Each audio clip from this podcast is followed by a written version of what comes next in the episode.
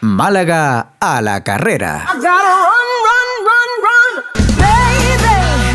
¿Qué tal oyentes de Radio Marca y Familia de Málaga a la carrera, el punto de encuentro de quienes disfrutan con las zapatillas puestas? Hoy tenemos súper repaso a la agenda porque vamos a comentar las 5 pruebas que hay para todo enero, un mes que tradicionalmente es flojito en cuanto a competiciones, pero aquí somos más de calidad que de cantidad, así que no tenemos ningún tipo de problema. Después, como siempre hacemos, le echaremos un ojo a ese club de Strava de Radio Marca Málaga que dejó atrás la barrera de los 150 miembros en el pasado ya 2022. Yo soy Daniel Núñez y os invito a que recorráis conmigo el kilómetro 19 de Málaga a la carrera. Pasamos unas cuantas páginas en el calendario de 2023 y llegamos hasta este mismo sábado, cuando se celebrará el cuarto trail de Manilva, una prueba con una carrera corta de 14 kilómetros y otra de 25.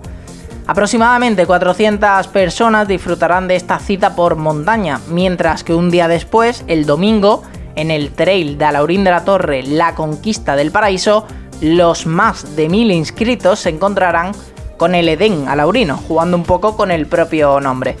El mini trail Jabalcuza no llega a 13 kilómetros y la prueba principal roza los 25. Si bien hablamos de un recorrido mucho menos duro que el de Manilva porque hay la mitad de desnivel, es decir, de 2.400 metros a unos 1.200. Esto quiere decir que en Manilva, aunque vayan a correr la misma distancia, pues seguramente se le hará un poquito o bastante más dura que en el caso de los que estén en la línea de salida en Alaurín de la Torre el domingo. Hay también dos pruebas infantiles en esta última localidad de 400 y 1500 metros, todas bajo un bonito y necesario lema, después del incendio que tuvo lugar hace unos meses, por la restauración de nuestra sierra. Cambiamos de semana y nos vamos a la siguiente, concretamente al domingo 22, cuando se celebrará una de las pruebas más emblemáticas de la Sarquía, el Trail Desafío La Capitana, con casi un millar de inscritos, algunos de ellos, los mejores, seguramente incentivados por los importantes premios que se repartirán para los primeros clasificados. El ganador o la ganadora se llevará 1.000 euros. La carrera larga será también de 25 kilómetros y la corta de 17.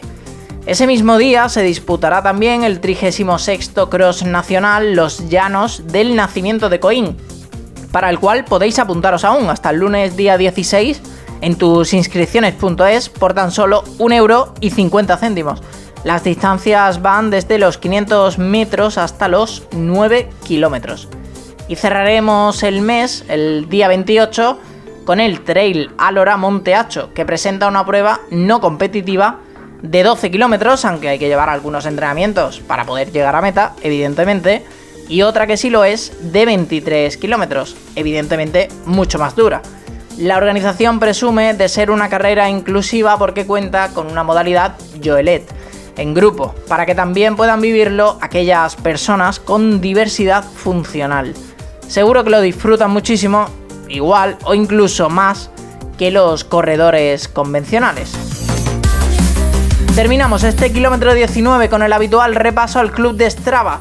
Nos quedamos esta semana con quienes más rápido corrieron de media en los primeros días del 2023.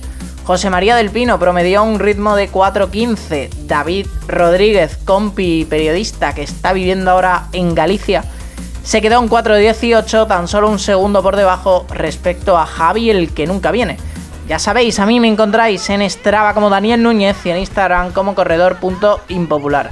La próxima semana aquí en Radio Marca Málaga, un nuevo capítulo de Málaga a la carrera. ¡Chao!